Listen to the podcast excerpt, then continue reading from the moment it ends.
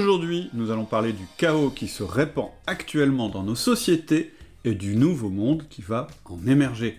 Je suis Cédric Watine, tu es chez Outils du Manager, le podcast en français sur le management le plus écouté. J'ai invité Marc Alévi pour une conversation absolument passionnante, mais aussi effrayante, mais aussi porteuse d'une grande joie. Nous allons ensemble faire l'analyse de la société actuelle qui est en train de succomber au chaos, puis nous verrons quelle est la société qui est maintenant susceptible d'en émerger, et enfin, nous nous interrogerons sur ce que ça signifie pour toi si tu es manager ou chef d'entreprise. En tout cas, il est fondamental ce sujet, et il signifie que tu ne peux plus manager comme avant.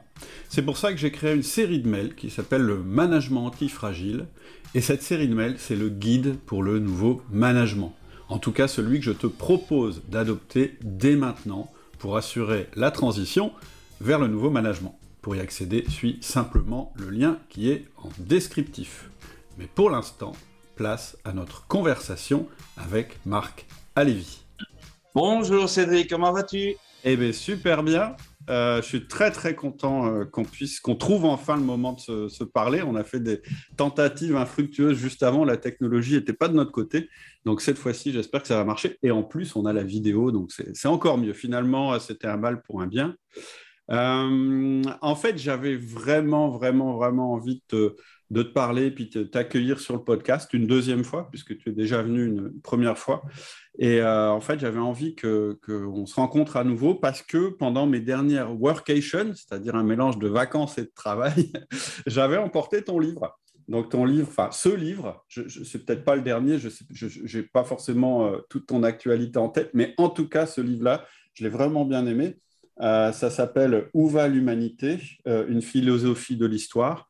Et ce que j'ai beaucoup aimé là-dedans, c'est la clarté euh, euh, et la démarche, je dirais, très euh, séquentielle, où, on, comprend, on comprend bien ce que, ce, que tu, ce, que tu dis sur le chaos qu'on ressent actuellement dans la société, et puis une idée de ce vers quoi ça pourrait aller, d'ailleurs en positif ou en négatif. Et c'est la deuxième chose que j'ai vraiment appréciée dans ton livre, c'est le bon équilibre que j'aime bien, moi, entre pessimisme et optimisme. C'est-à-dire que je pense que c'est une vision assez réaliste et je dirais assez euh, encourageante. Moi, enfin, moi, je l'ai trouvé très encourageante pour l'avenir. Mhm. Et forcément, je n'ai pas pu m'empêcher d'essayer de transcrire ça euh, dans ma vie de chef d'entreprise et puis euh, dans la vie d'un manager.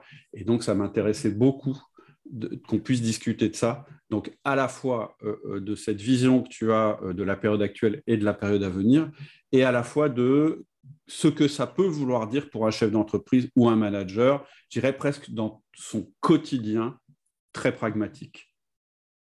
Voilà ce que j'avais envie de faire avec toi. Euh, peut-être qu'on peut commencer simplement euh, par ta présentation parce que euh, ton parcours il est assez, assez marrant, je trouve, il est assez éclectique. Et, déjà, j'avais une question, tu habites où maintenant finalement? Parce que je crois que quand on a fait la dernière, je ne suis pas sûr, mais il me semblait que tu étais en Belgique. C'est possible. là maintenant, et je pense que c'est à peu près définitif, je vis dans le Morvan en Bourgogne. Euh, mais il faut savoir que j'ai une vie errante euh, assez compliquée dans la mesure où j'ai déménagé 30 fois dans ma vie et j'ai vécu dans 12 pays différents et j'ai trois langues maternelles. C'est inutile de dire que là-dedans, c'est un bordel. Pas bah en tout cas, en tout cas, c'est pas l'impression que j'ai eue en lisant ton bouquin. évidemment, tu parles du chaos, mais je trouve que tu en parles d'une manière très structurée. Donc, même si c'est le bordel dans ta tête, quand ça sort sur le bouquin, c'est bien rangé. En tout cas, ou alors c'est que c'est peut-être le bordel dans la mienne et c'est peut-être pour ça que. donc, je, vis maintenant en France, euh, dans le Morvan, et euh, je, trouve cette région magnifique et je suis vraiment heureux d'être là, en pleine ruralité. Euh, ça, ça, permet d'avoir le contact avec la nature d'une part, mais aussi avoir euh, le silence qui permet de réfléchir un peu et de continuer à faire de la recherche, tu vois. Donc, euh, tout ça est un, un, un bon contexte pour le travail que je fais. Génial, génial. Alors, qui es-tu? D'où viens-tu? Où vas-tu?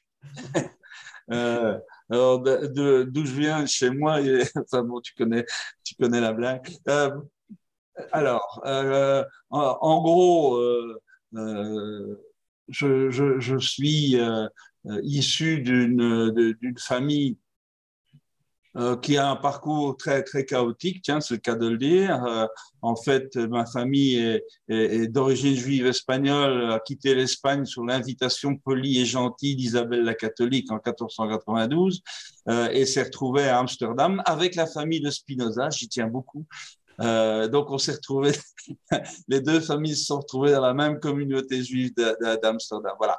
Euh, tout ça pour dire que ça, c'est vraiment les origines lointaines.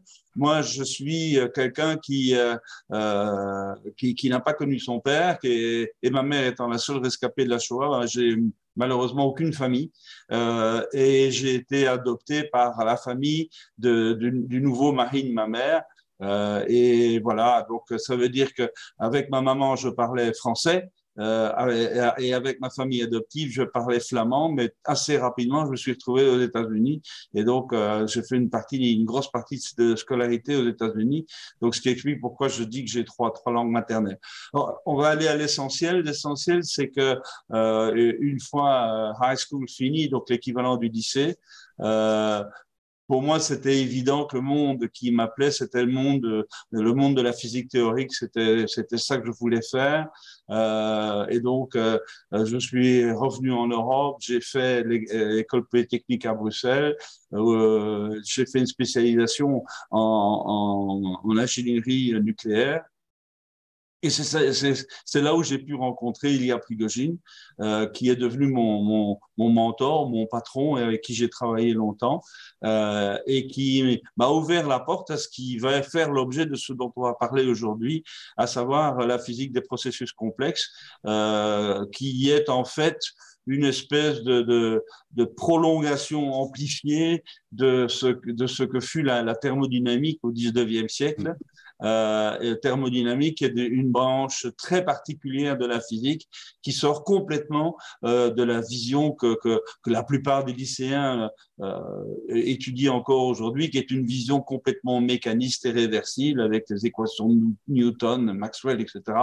Euh, là, on est vraiment dans quelque chose de tout à fait différent euh, qui est une autre manière de, de regarder la, la, la, la physique et, et, les processus euh, qui, qui parcourent cet univers qu'elle note. Voilà. Alors là-dedans, euh, sans, sans, faire trop de théorie, euh, une grosse part de mon travail a été d'appliquer ça euh, à, au monde humain. quand on parle de processus complexes, je crois qu'il ne faut pas être grand clair pour comprendre que l'humain sur Terre, c'est un processus vachement complexe mm. euh, et, et, que donc c'est un champ d'application remarquable.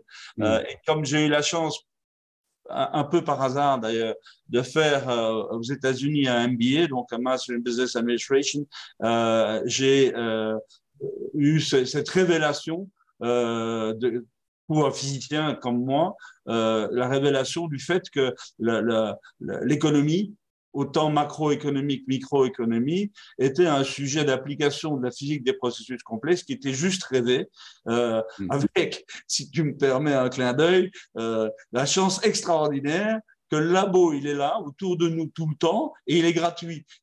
Donc, on, peut y aller franchement. Et donc, euh, avec la bénédiction de, de, mon, de mon patron, Ilya Prigogine, euh, on a pu se lancer là-dedans grâce au fait que ça, il faut, faut le rappeler, c'est que en 77, il a eu le prix Nobel, et le prix Nobel, c'est quand même un million de dollars qui tombe. Donc, ça veut dire que ça permet de financer des nouveaux programmes, d'avoir une équipe plus étoffée, d'avoir plus de doctorants, etc., etc. Donc, c'est grâce à ce prix Nobel, en fait, que euh, tous ces processus-là ont été, ont pu être euh, euh, enclenchés. Voilà. Donc, finalement, moi, j'ai toujours mené euh, j'allais dire deux, mais il faut en ajouter une troisième, trois, trois, trois voies. La voie de la physique théorique, j'ai toujours consacré un, un, tiers de mon temps à la physique théorique. Euh, un, un, deuxième très gros tiers de mon temps a, tout, a été consacré à la, la, compréhension des processus économiques, tant microéconomiques d'abord, où j'ai fait du management de crise pendant, pendant une quinzaine d'années, euh, et euh, au niveau macroéconomique ensuite, ce qui a abouti ce dont on va parler aujourd'hui, c'est-à-dire la, la, prospective. Et puis j'ai un troisième chemin qui est plus minoritaire, mais qui moi me passionne euh, fortement, c'est que grâce à il y a j'ai pris conscience que je me posais beaucoup de questions qui étaient en dehors de la physique et qui étaient même métaphysiques. Et, donc, il m'a encouragé à faire un cursus en philosophie en parallèle. Mm-hmm. Euh, et euh, Aujourd'hui, c'est toujours une de mes, euh, un, de mes territoires de prédilection, c'est d'essayer de voir la connexion entre la spiritualité et la science, qui ont des connexions beaucoup plus importantes qu'on ne croit depuis toujours. Et euh, dans toutes les traditions spirituelles, il y a une vision du monde, une vision de l'univers, en, termes, en termes cosmogoniques comme en termes cosmologiques, et, et euh, c'est terriblement inspirant. Hein. Donc, euh, mm. c'est d'enlever cette cloison qu'on avait euh, artificiellement mise entre la science, la philosophie, la métaphysique et, et, la spiritualité. Voilà. Qui, qui, qui, était, qui était pas présente chez les grands anciens, qui était, euh, je dirais, on appellerait ça multi. je dirais multi-casquette aujourd'hui, on, on, le dirait comme ça, mais en réalité, c'est simplement parce qu'ils n'avaient pas les cloisons qu'on met aujourd'hui. Oui, c'est ça. Ces cloisons ont été mises récemment. Hein. C'est au siècle des Lumières où on a mis les cloisons. On a essayé de rejeter la métaphysique euh, au nom de la, de la guerre à la religion. Euh, et euh, le 19e siècle n'a fait que l'amplifier pour arriver au 20e siècle où tout a été déspiritualisé. C'est très dommage parce qu'il y a Prigogine euh, je ne vais pas parler de lui pendant trois heures, mais il y avait une phrase qui m'a frappé. Euh, il disait toujours il ne peut pas y avoir de physique sans métaphysique préalable. Euh, forcément, dans la mesure où, euh, quand tu poses les, grandes hypothèses de construction d'une cosmologie, elles viennent d'où ces grandes hypothèses De ton intuition, de ta, de ta sensibilité globale à la réalité du monde? Ben, Ça s'appelle la spiritualité, hein, tourne le problème comme tu veux. Voilà. Mm. Donc, il y, a là, il y a là des connexions intéressantes qu'aujourd'hui, on peut afficher, qu'il était interdit d'afficher il y a 50 ans. Ah, ok, d'accord. Ok. Euh, juste, je rebondis sur un terme que tu as utilisé, c'est la thermodynamique. C'est pas la première fois que j'entends ce terme-là parce que euh, j'ai fait pas mal de podcasts, puis j'ai beaucoup discuté euh, avec euh, quelqu'un alors qui s'appelle Zobrist, ah. qui, a, qui a beaucoup travaillé sur l'entreprise libérée. Oui. Et, Jean-François. Tu connais? Ouais, Jean-François vraiment un mec euh, incroyable, intéressant. Ah, il est délicieux. Voilà, voilà, retrouvez les podcasts sur l'entreprise libérée avec Zobrist qu'on a fait, vous verrez, c'est, il a mené euh, une entreprise euh, en utilisant un modèle qui est complètement différent du modèle de management habituel, etc. Il l'explique très très bien et de manière très très pragmatique.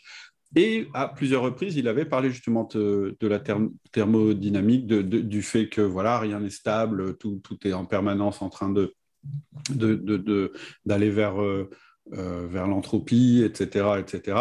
Est-ce qu'en gros, tu pourrais nous vulgariser euh, le, ce que c'est que la thermodynamique, sans, rentrer forcément dans, dans, dans, la, dans, la, dans la théorie trop fort, mais, mais pourquoi cette loi de la, ces lois, ces principes de thermodynamique, pourquoi ils s'appliqueraient à l'entreprise? Quelque part, c'est un peu étonnant parce qu'au départ, ce n'était pas l'objet. Oui. Alors, euh, la thermodynamique, elle est née dans le monde des ingénieurs euh, au 19e siècle, euh, un peu en marge du monde des physiciens théoriciens qui ont toujours regardé, enfin qui, à cette époque-là en tout cas, regardaient la thermodynamique comme une espèce de science bâtarde qui, qui n'avait pas grand-chose à voir avec, avec la vraie physique. Alors, la vraie physique, c'était laquelle? Ben, C'est la physique de Newton, c'est la physique mécaniste. Euh, et, carré, et, voilà. Stable.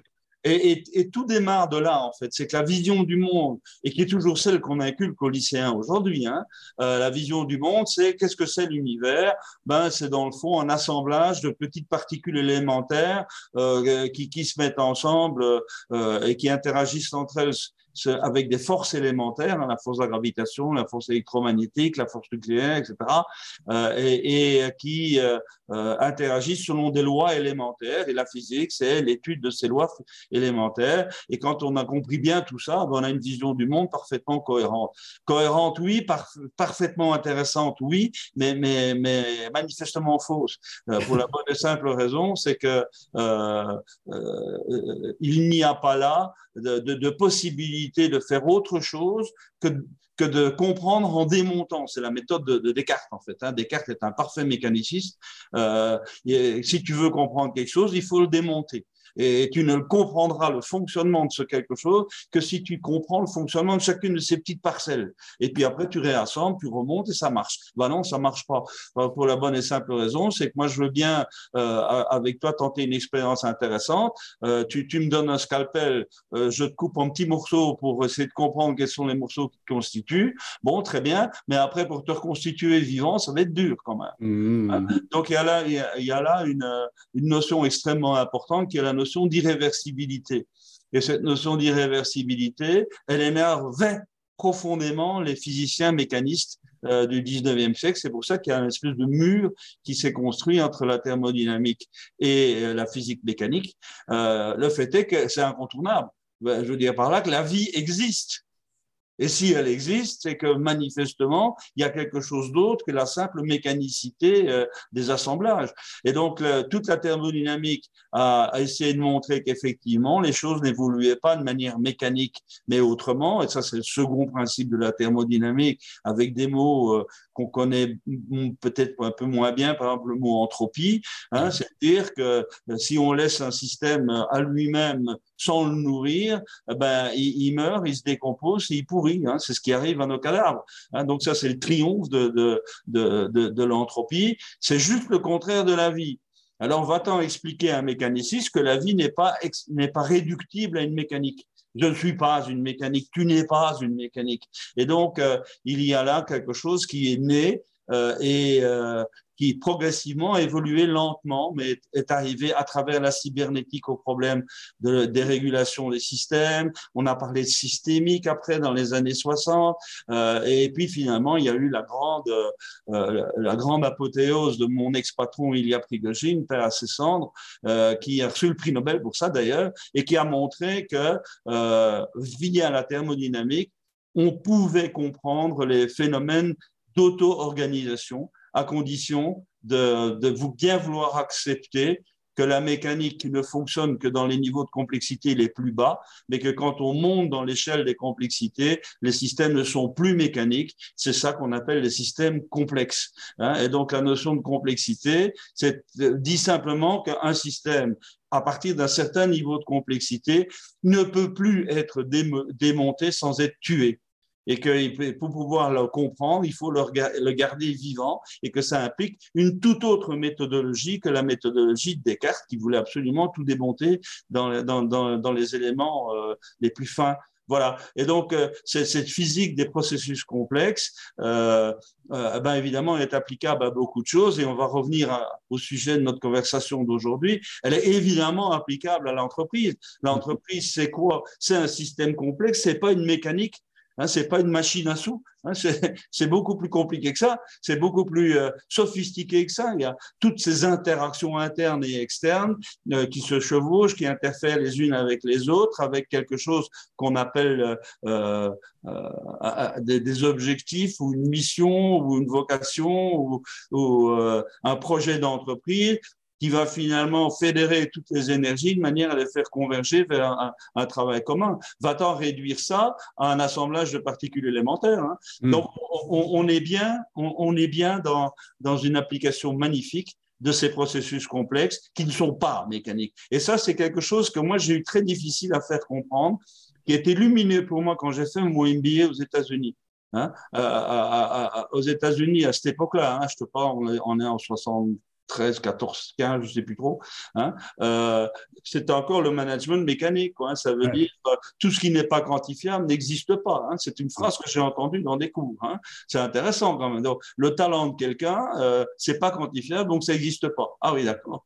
Euh, la, la, la, complicité entre deux collègues qui parviennent à résoudre ensemble des problèmes par une intelligence collective, c'est pas quantifiable, donc ça n'existe pas. Et, et on peut continuer les exemples comme ça à l'infini. Donc, autrement dit, là, j'ai découvert vraiment un champ d'application magnifique. L'entreprise est un système complexe qui n'est pas mécanique, qui n'est pas analytique et qu'il faut pouvoir euh, diriger avec d'autres méthodes que les méthodes cartésiennes mécaniques habituelles. Euh, et ça, c'est quelque chose qui est, qui est, difficile à faire comprendre. Hein. Encore aujourd'hui, j'interviens souvent dans beaucoup d'entreprises, surtout euh, dans les PME, elles ont parfaitement bien compris ça. En revanche, dans les grands groupes financiarisés, très, très hiérarchiques, on en parlera peut-être tout à l'heure, ben là, ça reste extrêmement mécanique. C'est pour ça que moi, je dis, on est en train de vivre la, fin du, Jurassique, là, avec euh, tous les gros dinosaures économiques, ben, ils vont crever dans les, dans, les, dans les 30 ans qui viennent. Quoi. Parce que c'est pas jouable. Ou, alors, il faut qu'ils réussissent à se transformer en unité. Euh, oui, alors là, oui. Alors là, oui. Et, certains le font d'ailleurs avec énormément de talent, avec énormément de talent. Tout à fait, euh, très intéressant. Donc en gros, si je résume, hein, l'entreprise, l'entreprise c'est un système complexe composé d'humains qui sont eux-mêmes des systèmes euh, complexes d'ailleurs. Et il y a un tas de choses que évidemment on peut pas euh, justement prévoir, analyser, etc. Parce que simplement c'est complexe et qu'on peut pas les démonter. Et c'est souvent ce que je dis d'ailleurs à propos d'une personne c'est arrêter d'essayer de deviner comment il fonctionne, arrêter d'essayer de comprendre, de démonter sa mentalité, sa manière de travailler. Il faut, nous, on n'a accès qu'à la surface extérieure, donc on ne peut partir que de ça. Et vouloir essayer de changer quelqu'un en changeant ce qui est à l'intérieur, c'est voué à l'échec parce que c'est tellement compliqué, tellement complexe que même un psy n'y parviendra jamais. Et donc vous, en tant que chef d'entreprise manager, c'est même pas la peine d'essayer. Non, je, peux rajouter quelque chose? Avec euh, plaisir. C'est que dans une entreprise, c'est un ensemble et non pas un assemblage. C'est un ensemble de personnes qui chacune est un système hyper complexe. Et qu'est-ce qui fait la richesse de l'entreprise? Ce sont bien sûr ce que les personnes ont comme talent et, et comme savoir-faire, comme courage à l'intérieur d'eux-mêmes, bien sûr. Et là, on est dans la psychologie. Mais c'est surtout les interactions entre ces personnes et, et les personnes qui sont à l'extérieur. Et une interaction, c'est quelque chose qui, qui n'est pas matériel. Et donc, quelque part, il y a une, révolution qui est en train de se mettre en place, c'est que les vrais patrimoines d'une entreprise aujourd'hui ne sont pas ces patrimoines financiers, ce sont ces patrimoines immatériels. C'est la capacité d'interagir à l'intérieur et avec l'extérieur. Et ces capacités-là sont quelque chose pardonne-moi, ce sont des choses qui ne sont pas quantifiables, qui ne sont pas réductibles à une loi. Euh, si, ces lois existaient, il y a longtemps qu'on serait riche. Hein. Ok, super, extrêmement intéressant. Alors, juste un truc euh, euh, pour comprendre euh, l'entropie, qu'est-ce que ça veut dire? Ça veut dire que moi, moi, ce que j'ai en tête, je suis pas, tu, vois, c'est vraiment des connaissances de surface que j'ai là-dessus. Et l'entropie, c'est un système, en fait, s'il est laissé à lui-même, il tend vers le chaos. C'est ça que je comprends. Et donc, en fait, on essaye toujours de réduire cette, cette chose-là en permanence en euh, d'ailleurs, je ne sais pas en faisant quoi exactement, mais, en tout cas, dans une entreprise, on essaye de réduire cette tendance qui va vers le chaos, soit en ordonnant toujours plus, etc., ce qui, à mon avis, n'est pas forcément la, même, bonne méthode, ou soit probablement en fédérant les énergies, en, créant de l'énergie, justement en, en, utilisant les connexions entre les personnes, leur intelligence, le fait qu'ils sont des systèmes auto-adaptables et que donc, si un, système est composé de systèmes auto-adaptables, il doit devenir auto-adaptable. Mais voilà, moi, c'est mon, c'est un peu ce que j'ai, ce que, ce que j'essaye d'appliquer euh, quand je manage, mais ça part de cette histoire d'entropie, cette histoire qu'en fait la stabilité n'existe pas. Alors, euh, tu as à la fois tout à fait raison et pas tout à fait raison. Euh, en, en, fait, l'entreprise, c'est la mesure d'uniformité. Donc, ça veut dire que quand, quand il se passe rien nulle part et que tout est plat, ben, l'entropie est maximale. OK. Donc, ça veut dire que euh, le, ce qui est le plus entropique possible, c'est le néant, c'est le vide. Là, tout est plat, il n'y a, pas de problème. Euh, c'est juste le contraire, évidemment, de l'activité, c'est juste le contraire de l'organisation, c'est juste le contraire de, la vie, de la pensée. Bon. Donc, autrement dit, l'ennemi des systèmes complexes, c'est l'entropie, parce que l'entropie veut réduire la complexité et veut absolument tout uniformiser, tout euh, homogénéiser. Euh, donc, autrement dit, une entreprise, elle, elle vise juste le contraire de ça. Et d'ailleurs, le mot a été inventé, ça s'appelle la négantropie, c'est donc l'inverse de l'entropie.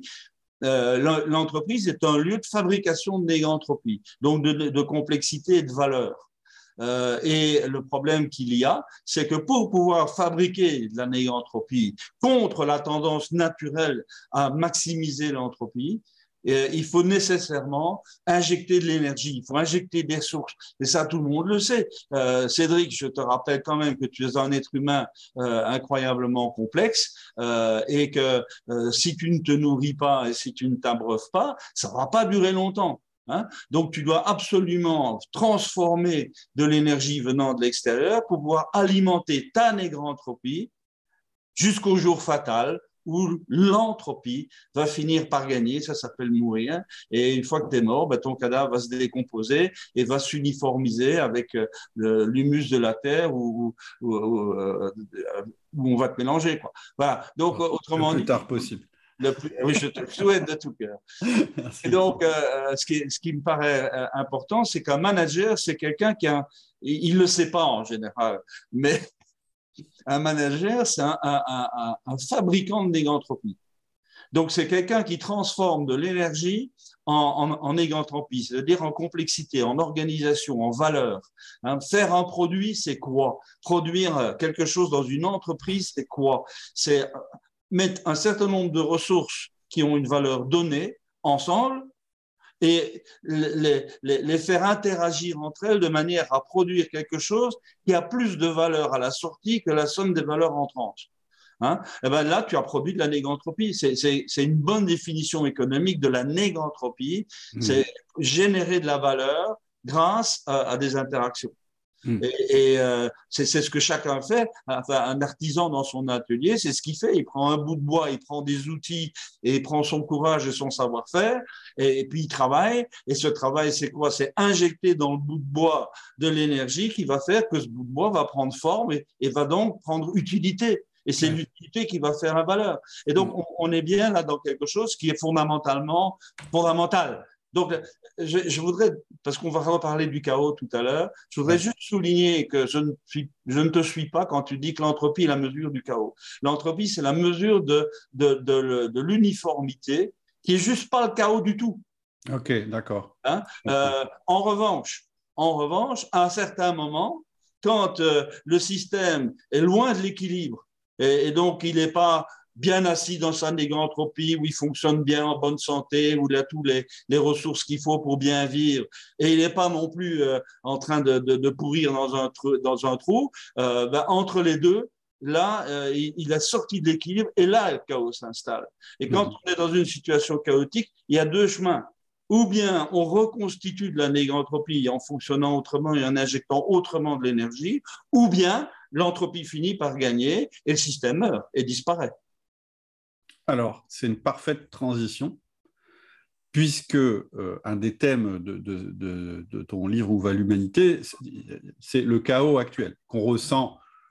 Alors, on le ressent, on l'entend dans les médias, et, je dirais que euh, quand on est très optimiste, et c'est mon cas, on se dit oui, mais euh, ça a toujours été comme ça, depuis que je suis né, j'entends parler de la crise, du machin, du truc.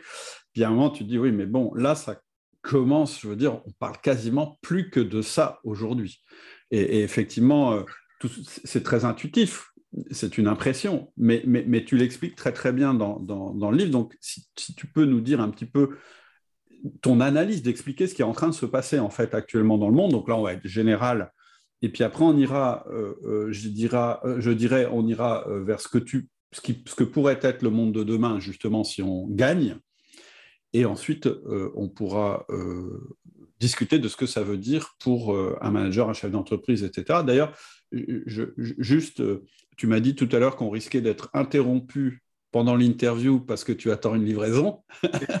Il y aura du, un coup de klaxon dans ta cour. Et c'est ton tout nouveau livre qui arrive et qui, tu m'as dit, est, plus focalisé justement, si j'ai bien compris, sur le management, l'entreprise, etc., que, que le livre dont on parle c'est ça? Oui, Le titre, je pense, est clair. C'est euh, Le monde en 2050.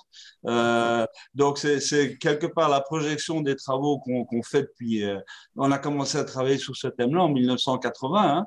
Euh, donc, ça, fait, ça, fait, combien 40, 42 ans. 42 ans qu'on travaille sur ce, ce, cette sortie de chaos. Enfin, d'abord sur la période chaotique dont on va parler tout de suite et la sortie de chaos. Et donc, euh, si on en croit euh, tous les modèles qu'on a pu mettre en place, euh, on devrait euh, sortir du chaos vers 2030-2035. Euh, donc, ça veut dire que euh, je fais une projection en 2050 en faisant l'hypothèse que ça va, on sort bien du chaos, ouf, hein, mais il va ressembler à quoi ce, ce, ce monde-là et quels seront les, les, piliers sur lesquels on, on, on, pourra le faire fonctionner ou plus directement les piliers sur lesquels nos enfants et nos petits-enfants pourront le faire fonctionner. Parce que je t'avoue que 2050, ça me concerne vachement moins. Ouais. Ouais. Et donc, et donc, euh, voilà, c'est ça le sujet de ce bouquin, c'est essayer de, de, faire comprendre quels sont les grands, les grands moteurs qui sont en train de se mettre en place pour construire un autre monde. Euh, et, et euh, en, en, prenant garde à deux choses. La première, c'est de surtout pas cracher dans la soupe. Il ne ouais. s'agit pas de faire le procès du paradigme qui est en train de finir là. Euh, ben non, il a fait ce qu'il a pu et, et, il a fait de bonnes choses et de mauvaises choses comme, comme n'importe quelle période de l'histoire. Euh, mais il est clair que ça ne fonctionne plus euh, ouais. et il est clair que donc il y a un nouveau paradigme qui est en train de se mettre en place. Et donc la deuxième précaution à prendre, c'est que je m'appelle pas Madame Irma. Euh, je ne suis pas quelqu'un qui est capable de faire des prévisions précises, mais qui monte en tout cas les, les, possibles et qui essaie, et ça c'est bizarre comme, comme métier, mais mon métier c'est d'éliminer les impossibles. Ouais. Et tout ce qui reste, c'est possible. Mmh. Et, et, dans ce qui reste, qui est possible, bah, il y a de plus ou moins grandes probabilités que ce soit plutôt ce scénario-là qui se mette en place plutôt que tel autre. Hein. Mmh. Et donc, c'est ça que je développe dans ce. Euh, c'est le scénario le plus probable que je développe dans ce petit bouquin. Voilà. Hyper intéressant. D'ailleurs, tu l'ébauches à la. Euh, dans ton bouquin précédent, quand même. Oui, oui. Et ce, ce, ce bon, livre... tu peux, donc, tu peux mettre un exemplaire de côté quand même. Je te l'enverrai sans problème. Super. OK, alors, qu'est-ce qu'on vit actuellement? Tout ce qu'on ressent là, quand même, qu'on soit chef d'entreprise d'ailleurs, manager ou d'ailleurs qui que ce soit qui allume la radio ou qui regarde la télé, à quoi on est en train, qu'est-ce qu'on est en train de vivre en fait? Qu'est-ce qui nous perturbe à ce point? Tu, tu, vois, tout, toutes les, ces stabilités euh, qu'on avait plus ou moins crues euh, établies, etc., qui volent en éclats. En fait, qu'est-ce qu qui se passe? Bon, alors, euh, et, il faut faire un petit retour sur, sur le travail qu'on a fait au début des années 80 avec une bande d'historiens. On a essayé de comprendre s'il y avait une logique dans l'histoire humaine. Est-ce que c'est vraiment un, un, bordel qui se construit à, à perpétuité ou bien est-ce qu'il y a une logique derrière? Et, et, les historiens sont à peu près tous d'accord pour dire qu'il y a une logique derrière. Et dès le moment où on parle d'une logique de processus complexe, là, évidemment, ça fait appel à ma physique, à moi. Mmh. Hein, donc, on a travaillé beaucoup avec, euh, avec les historiens pour arriver à un certain nombre de conclusions euh, J'y vais vite, hein, pour ceux qui, ouais, ouais. détails, qui, qui, qui, lisent le bouquin dont tu as la gentillesse de parler, là où va l'humanité. Mais en gros, on peut dire que l'histoire, il y a un temps, euh, il y a plusieurs dimensions de temps. Il y a, le temps de l'actualité qui est absolument non prévisible. C'est tout ce qui, toutes les bulles ou toutes les écumes qu'il y a euh, euh, à la surface de l'eau là, et, puis avec les tourbillons et tout ce qu'on veut, ça on le vit tous les jours depuis tout le temps. Hein. Euh, il y a euh, un autre une autre dimension de temps qui, elle, est, est, linéaire, c'est qu'on va vers un monde humain euh, de plus en plus dense, de plus en plus interactif, de plus en plus mondialisé, de plus en plus complexe donc. Donc cette tendance à la complexité, elle ne fait qu'augmenter. Euh, et elle, elle, elle, elle, ne croit pas de manière linéaire, elle croit par sous et paliers. Hein okay. euh, et donc, dès le moment où on arrive à palier, ben, il se passe quelque chose, on va en parler tout de suite. Et puis, il y a le troisième, euh, la troisième dimension du temps qui est le temps cyclique. C'est-à-dire que euh, il y a l'histoire humaine est aussi une succession de paradigmes. Hein alors, qu'est-ce que c'est un paradigme pour parler simple? C'est les fondamentaux sur lesquels une société se construit et fonctionne à un moment donné. Si on devait parler du paradigme de notre monde d'aujourd'hui, en Europe à tout le moins, on dirait ah bah c'est un monde basé sur les droits de l'homme, la démocratie, euh, l'État-nation, euh, le, le, le, comment dirais-je le, une économie semi-libérale. Enfin, avec dix mots-clés, on, on, décrit en gros le paradigme dans lequel on est. Et qu'est-ce que c'est qu'un paradigme? C'est ça qu'il faut bien comprendre. C'est euh, ces mots-clés ne font que traduire une manière d'organiser et de fiabiliser la régulation de fonctionnement d'une société à un moment donné. Oui, mais, oui, mais, euh, à un moment donné, Donc, comme il y a croissance de complexité, les systèmes de régulation qui ont été mis en place par un paradigme ne parviennent plus à résoudre les problèmes posés par la nouvelle complexité qui émerge. Et on arrive au bout, à la fin du paradigme. Donc, ça veut dire que la régulation ne fonctionne plus.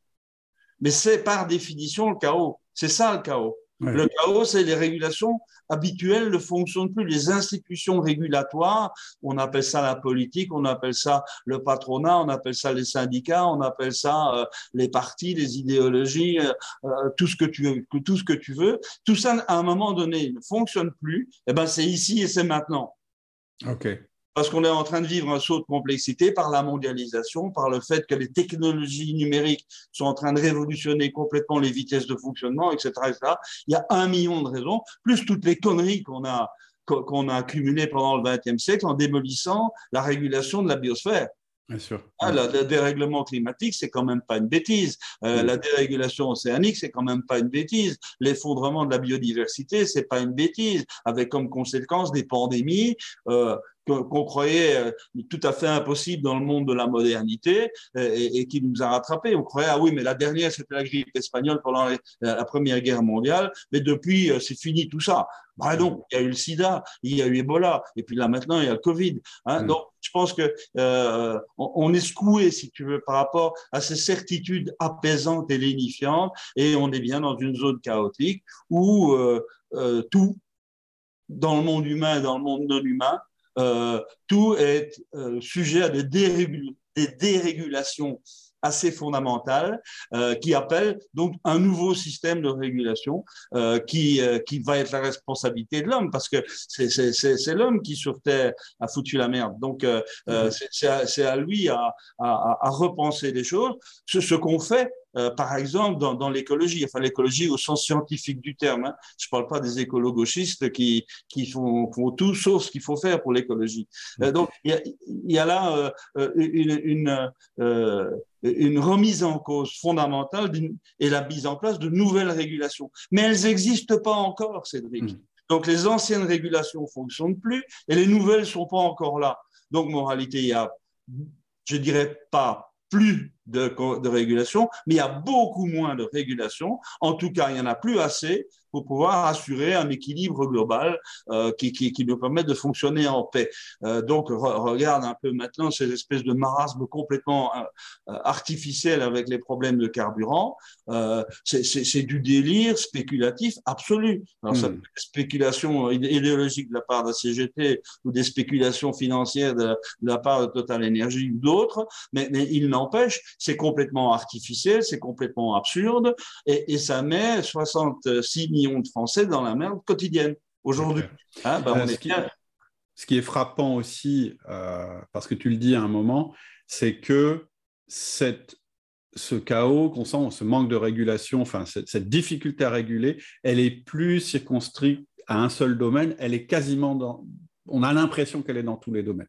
C'est-à-dire que elle est, globale, en fait, finalement. C'est partout. Tout, alors, peut-être parce que les systèmes sont liés, mais, voilà, par rapport à une crise où on se dit, bah, en ce moment, ce qui ne va pas, c'est ce truc-là, on va le traiter. Là, on a l'impression que, où qu'on regarde, on a ce phénomène euh, euh, de dérégulation.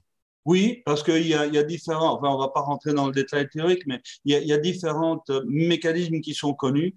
Euh, c'est l'essai papillon, par exemple. C'est quand on est dans un système loin de l'équilibre, parce qu'il y a d'autres cas, eh ben, des, des, toutes petites causes locales peuvent avoir des effets gigantesques.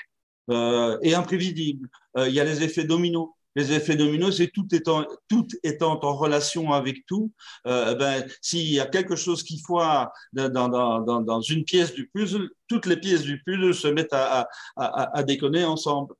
Hmm. Donc, on, est bien dans un système euh, qui, qui, est aujourd'hui complètement loin de l'équilibre euh, et qui appelle ce que Ilya Prigogine appelait la naissance de structures dissipatives. Donc, il faut sortir par le haut de, de, ce chaos en inventant autre chose à un niveau de complexité supérieur.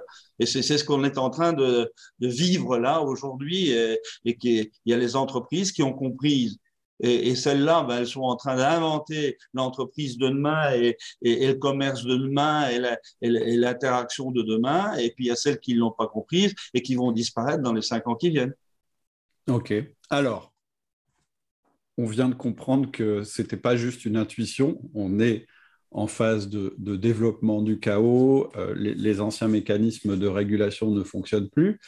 Et, ce que tu dis, c'est qu'à l'intérieur de tout ce chaos, il y a quand même des choses qui émergent et qui seraient les choses qui préfigurent ce que pourrait être la future, euh, euh, le futur paradigme, c'est-à-dire la nouvelle époque dans laquelle on va... Parce que la bonne nouvelle, parce que quand même, j'essaye de trouver des bonnes nouvelles, c'est qu'on vit quand même, quand on est au milieu de ce qui est en train de se passer, du chaos, évidemment, c'est très angoissant, très inquiétant, c'est source de souffrance, etc.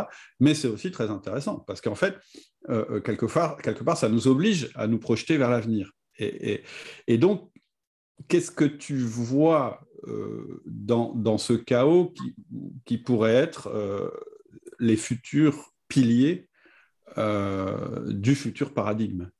Bon, alors, pour pouvoir répondre euh, sérieusement à cette belle question, euh, il y a un, tout petit détour à faire vers la théorie, euh, mais, mais, ce sera très très court. Juste pour dire que la, physique des processus complexes pose depuis longtemps une question qui est maintenant à peu près résolue. C'est un système complexe. Bon, c'est les mots sont jolis, c'est bien, mais, mais quand qu'est-ce qu'il faut pour le décrire? Quel, est, euh, quel, est le, le, comment, comment dire ça? Euh, Quels sont les, les moteurs qui font qu'un processus euh, évolue? Mm. Est-ce qu'il y en a mille? Est-ce qu'il y en a deux?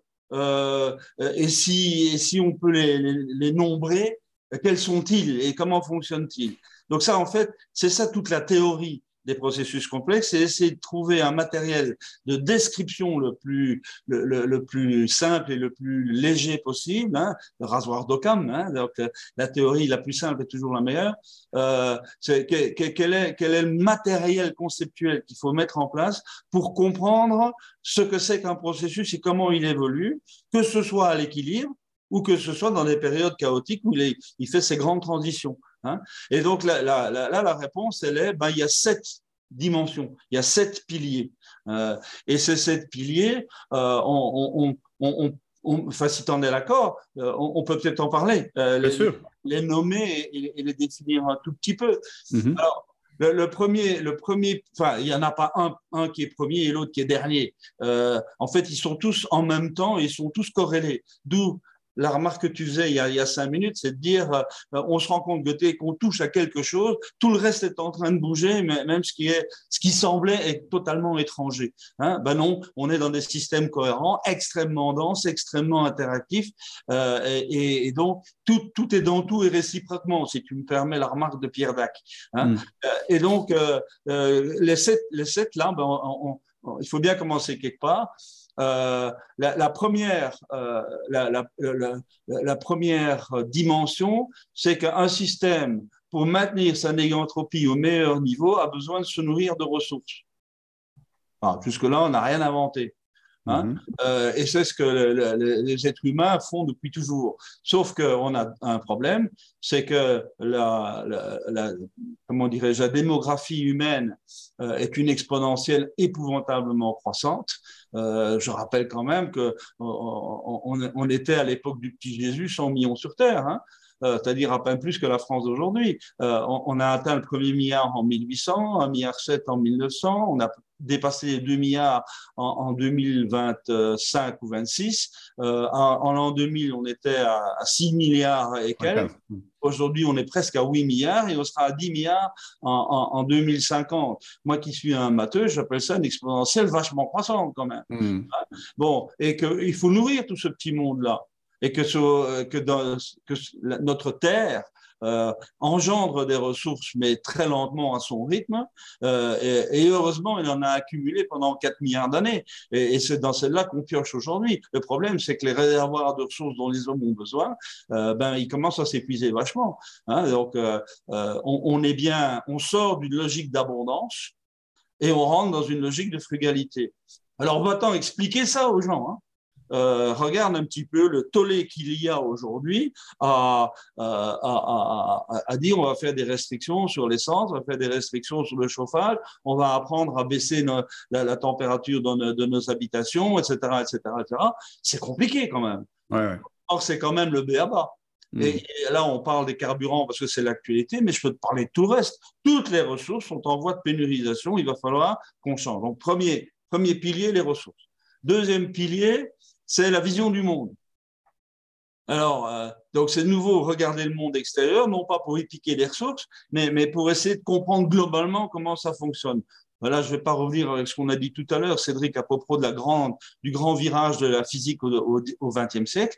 Hein, c'est que la, la, physique mécaniciste, euh, bien propre, avec des lois élémentaires, des particules élémentaires, des, des, des, interactions élémentaires, s'est dépassée. Il y a eu quand même la, mécanique quantique, il y a eu quand même tout, toute la vision euh, euh, de la relativité, surtout de la relativité générale. Il y a l'émergence de, la, de la, physique complexe. Ben, tout ça fait que la vision du monde qu'on euh, elle, n'est plus du tout la même pour les physiciens, alors que toutes les institutions fonctionnent toujours sur un modèle mécaniciste qui, est absolument obsolète. Hein. Euh, regarde, quand les entreprises aujourd'hui, on en parlera tout de suite là, mais quand les entreprises aujourd'hui continue à fonctionner sur un management complètement mécanique avec des organigrammes pyramidaux, avec le, principe de, de, la subordination, etc., etc., on, se rend bien compte que c'est incompatible avec le saut de complicité qu'on est en train de vivre. Hein. Donc voilà, la vision du, les ressources d'abord. Vision du monde, on est en train de basculer d'une vision mécanique à une vision organique du monde. Puis il y a euh, euh, la, question de, des patrimoines. Tout processus a en lui des patrimoines, tant matériels qu'immatériels. Hein, il, a des réserves matérielles, mais il a aussi accumulé une mémoire immatérielle que dans l'entreprise, on appelle les savoir-faire, qu'on appelle les talents, qu'on appelle... La euh, culture d'entreprise. La culture d'entreprise, l'image, en fait, appelle ça comme tu veux. Les hein? actifs, en fait, si on le traduit en termes, je dirais, euh, entrepreneurial, ce sont tous les actifs, euh, euh, moi j'appelle ça les actifs soft, c'est-à-dire c'est pas du stock, c'est pas des machines, éventuellement ça peut être des brevets, mais c'est des choses qu'en fait qu'on ne peut pas euh, voir, qu'on ne peut pas prendre dans ses mains, voilà, mais qui sont néanmoins pour moi l'essentiel. Donc la question... Ils sont à l'origine de tous les autres actifs. Évidemment. Oui, mais ça, parce que toi, tu as viré ta cutie. Euh, euh, il, faut, il faut comprendre que euh, si on regarde les cours de, de, de, management que moi j'ai eu au début des années 70, on te parlait que des actifs financiers. Hein. C'est clair, c'est toujours un peu oui, sauf que tu viens de le dire toi-même, maintenant, le, les, les, patrimoines stratégiques de l'entreprise, c'est beaucoup plus l'immatériel que le matériel. Avant, c'était les talents qui couraient derrière l'argent. Aujourd'hui, c'est l'argent qui court derrière les talents. On a complètement inversé la mécanique. Hein mais on est toujours aussi dans une logique financiariste qui est en train de tuer l'économie aujourd'hui. Regarde ce qui se passe avec euh, les spéculations sur le carburant aujourd'hui. C'est du financiarisme débile de, de, de, de, à très court terme qui est complètement suicidaire. Bon, mm. enfin, tout ça pour dire que euh, la, la, notion de, la question à poser à l'entreprise, c'est aujourd'hui et surtout pour demain, quels sont les patrimoines stratégiques? Sur quoi est-ce que tu vas pouvoir t'appuyer pour avancer? Hein donc ça, c'est la, question des, patrimoines. Euh, et, l'autre question, c'est de dire, hé mon petit gars, euh, ton entreprise là, tu veux que les gens euh, qui, qui participent tant à l'extérieur qu'à l'intérieur soient fédérés. Euh, c'est pas toi PDG qui va fédérer les gens. Hein. C'est pas ta bouille. Hein.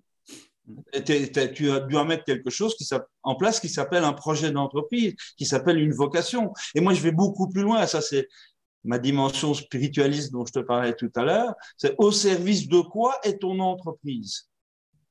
Elle sert à quoi et elle sert quoi? L'utilité. Quelle est l'utilité? Mais au sens noble du terme. Oui, oui. Et, donc, moi, ce que je crois, c'est que là, il y, a, il, y a, il y, a, un désarroi. Moi, je me souviens très bien que euh, j'ai eu, figure-toi, pendant mon MBA, un prof qui est, qui est, qui est quand même relativement connu, qui s'appelait Milton Friedman. Euh, et euh, lui, il disait la, la, la seule finalité de l'entreprise, c'est de servir des dividendes à ses actionnaires. Hmm. Si tu fais ça aujourd'hui, tu es juste mort. Je veux hmm. dire pourquoi? C'est tout simple, parce que les, talents dont tu as besoin et qui sont dans, dans, le corps et la tête de tes collaborateurs, ils n'en ont rien à foutre des dividendes euh, à payer aux, aux actionnaires. C'est pas ça qui va donner leur donner envie de donner le meilleur d'eux-mêmes à ton entreprise. Donc nécessairement, la question du projet d'entreprise se pose. C'est ça qui va fédérer les gens. Et moi, j'ai tendance à dire quelque chose qui choque parfois, c'est que le vrai patron de l'entreprise, c'est son projet et que le PDG est prié d'être au service du projet. Mm. Et pas l'inverse. Mm. Euh, et, les actionnaires aussi. Donc, ça, ça, veut dire que là, ben, la question est, ça sert à quoi? C'est quoi le projet? Et ça, tu mets, tu, tu, c'est dans le patrimoine que tu mets ça? Non, c'est à côté. Donc, euh, le, patrimoine, c'est qu'est-ce que je qu'est-ce que je peux utiliser de mon passé au mieux? Et, le projet, c'est comment est-ce que je peux euh, affirmer le chemin vers quelque chose qui est mon avenir? Hmm. Hein? Hmm. Ça va ça? Donc, Oui, et, d'ailleurs, euh, une petite remarque au passage, quand tu parles, on passe de l'abondance à la, à, la, à, la, à la pénurie, ce que je entends beaucoup, moi, de la part des chefs d'entreprise, c'est que c'est aussi euh, on est aussi en pénurie de talent et de, main-d'œuvre, etc. De moins en moins, tu réussis, à, à moins d'avoir une entreprise très attirante, et donc une entreprise très attirante, pas pour les actionnaires, une entreprise très attirante pour les salariés, c'est comme ça que tu vas résoudre ton problème de pénurie de main-d'œuvre. Oui, à, une condition, Cédric, que tu, que tu as la gentillesse de cacher, euh, mais que moi je suis un politiquement incorrect, donc j'en parle, c'est l'effondrement de nos systèmes éducatifs. C'est effarant. Aujourd'hui, euh, quand on mesure le, niveau de formation des gens qui sortent du lycée ou des gens qui sortent de, de licence ou qui sortent de, de, master, c'est déplorable, c'est effarant. C'est Ouais, par contre, il y a d'autres systèmes qui ne sont pas euh, d'ailleurs les systèmes euh, éducatifs euh, classiques qui se mettent en place. L'accès à la connaissance. alors, on va peut-être pas anticiper, mais, mais, mais, moi, je rebondis. En fait, ce qui est très. Tu, vois ce que tu disais tout à l'heure sur. quand tu disais. Alors, moi, je suis pas un scientifique, je suis pas un ingénieur, et donc. mais, mais, ça me parlait quand même quand tu disais, bah, on continue à enseigner euh, je dirais euh, le, Newton, etc., etc., et, pas du tout. Euh, en fait, on a le même phénomène au niveau économique, au niveau de la vision d'entreprise, etc. C'est-à-dire que moi, on m'a appris, quand on m'a donné des cours à l'école, on m'a appris la comptabilité nationale. Je veux dire, le truc mais on m'a jamais parlé de comment une PME, comment elle fonctionne, quel, est, quel est son rôle dans la société, à part euh, gagner de l'argent, etc., etc., qui sont des... Et, vraiment, ça manque, quoi. Et heureusement que des systèmes se mettent en place via euh, la diversification des, Enfin, la manière de t'éduquer aujourd'hui, on, on sait tous que maintenant l'école ne suffit plus et qu'on peut aller chercher des choses ailleurs, ce qu'on est en train de faire aujourd'hui. Hein. Moi, je l'inclus là-dedans. Euh, voilà, mais voilà, je ne veux pas anticiper sur, euh, non, mais ce que tu viens de dire et ce que j'ai dit avant ne sont pas contradictoires, au contraire. Au contraire, oui. Je suis en train de dire que les systèmes éducatifs mécanicistes euh, euh, qui avaient été mis en place et qui sont toujours en place aujourd'hui au niveau des éducations nationales sont des systèmes en faillite qui ne fonctionnent plus, qui collent plus avec la réalité. Donc, il faut réinventer euh, l'enseignement, il faut réinventer la recherche, il faut réinventer l'éducation des enfants. Et c'est vrai qu'il y a des expériences incroyables qui sont en train de se mettre en place un peu partout et qui construisent le, euh, le, comment les well-educated people de, de, demain. Le problème est, et c'est là-dessus que j'avais rebondi, c'est qu'aujourd'hui, les systèmes d'avant ne fonctionnent pas. Et les systèmes d'après sont encore expérimentaux et, et, et, et, très marginaux quelque part. Donc le chef d'entreprise qui a besoin absolument de recruter quelqu'un qui a les talents qu'il faut, il ne les trouve pas. C'est ça que je disais. C'est une illustration magnifique du chaos. C'est tout pour aujourd'hui. Nous reprendrons cette passionnante conversation avec Marc dans le prochain épisode où nous explorerons concrètement ce que tu peux faire en tant que manager ou chef d'entreprise. Ce qui se passe dans le monde impacte forcément nos vies d'entrepreneurs et de managers. Ça affecte les comportements de nos collaborateurs, ça affecte nos performances, notre turnover, l'ambiance de travail et même la valeur future de nos entreprises.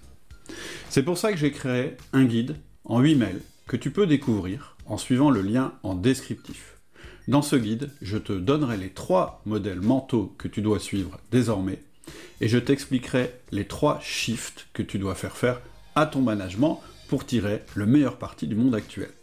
En fait, c'est mon guide pour transformer progressivement ton management et l'adapter à cette nouvelle société qui émerge, pour rendre ton équipe plus attractive, pour tirer le meilleur parti de tes collaborateurs, tout en proposant un projet ambitieux qui te respecte et qui les respectent. Pour recevoir ce guide, il suffit simplement que tu suives le lien en descriptif.